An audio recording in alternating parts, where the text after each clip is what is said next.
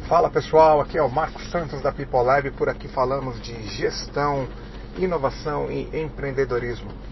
Hoje eu queria trazer uma história de um amigo que, que trabalhava comigo, ele era meu funcionário e ele era um, uma pessoa muito técnica, conhecia bastante do que, do que fazia em relação à transformação digital tinha uma equipe também que ajudava ele. E em determinado momento é, a gente sugeriu a, aos líderes a promoção dele para um cargo de, de gerente.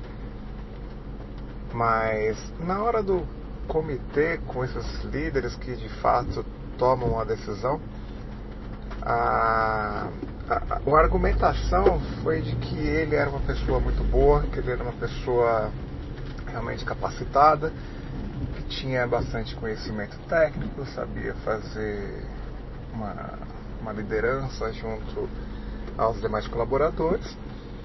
Porém, e sempre tem esse porém, ele a, a, equipe era a equipe que eu digo dos gestores, dos líderes, era muito dependente dele teria um custo de abrir mão desse relacionamento que ele não teria mais como fazer, porque estaria mudando de função, que teria que contratar outra pessoa ou que teria que treinar outra pessoa, enfim, N argumentos contrários que no final das contas ali a gente pode resumir como, como sendo é, muito focado do ponto de vista deles, não do ponto de vista da empresa, não do ponto de vista do colaborador.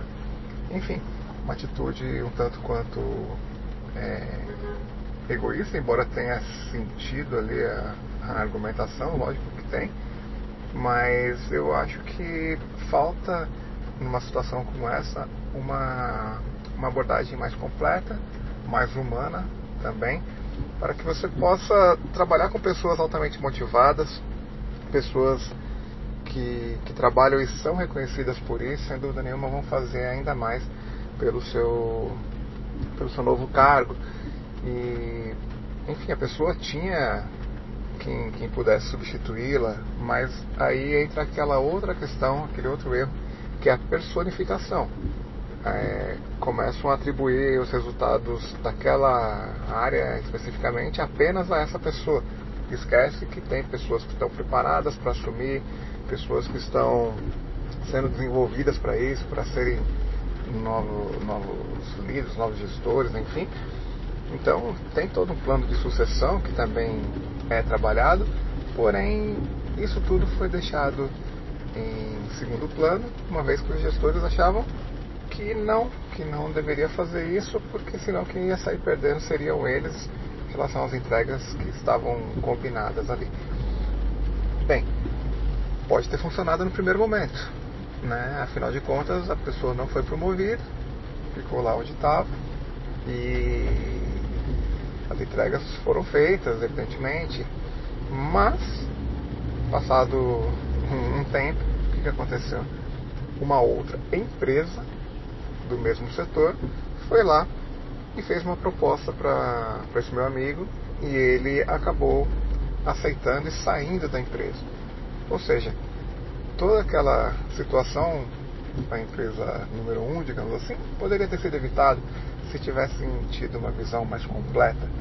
Aí agora, com uma situação dessa que é uma ruptura mais, mais bruta, mais a seco, evidentemente que aí sim você não tem pessoas para fazer uma, uma transição de qualidade. A pessoa simplesmente pede demissão e amanhã já não está lá. Então é, é um pouco disso que eu queria trazer hoje aqui que é em relação a, a essa gestão de, de pessoas, essa, essa, argumentação na hora de, de, promover ou não uma pessoa, de desligar ou não uma pessoa. Porque se você estiver sentado nessa mesa e puder argumentar e tiver poder de decisão, eu acho que é importante pensar em situações como essa. Qual que é o custo da oportunidade? é, se a pessoa vai desmotivar, se a pessoa vai sair dali. E daí também começa a entrar aquelas outras desculpinhas, né? Que, ah, vamos testar a pessoa, se a gente, se ela está preparada para lidar com a decepção. Daí você vai lá e não promove a pessoa, pensando quase que no efeito contrário, né? Você queria promover para a pessoa trabalhar mais ainda, para que ela pudesse produzir mais, não. Você vai lá e não dá promoção para a pessoa ficar chateada para ver como que ela reage à sua pressão. Enfim, eu acho que tem outras formas de se fazer pressão. Afinal de contas, a gente já vive sob pressão praticamente o tempo todo. Não precisa de mais um estresse assim. Simplesmente não deveria ter levado então o caso para essa situação, né? O cara já tinha condições de ser promovido. Enfim, de novo, se você tiver numa situação dessas, puder, que você possa argumentar, que você tenha um poder de decisão, no meu caso ali eu não tinha, né, eu só podia apresentar a sugestão, mas de fato a decisão eu não tinha poder nenhum.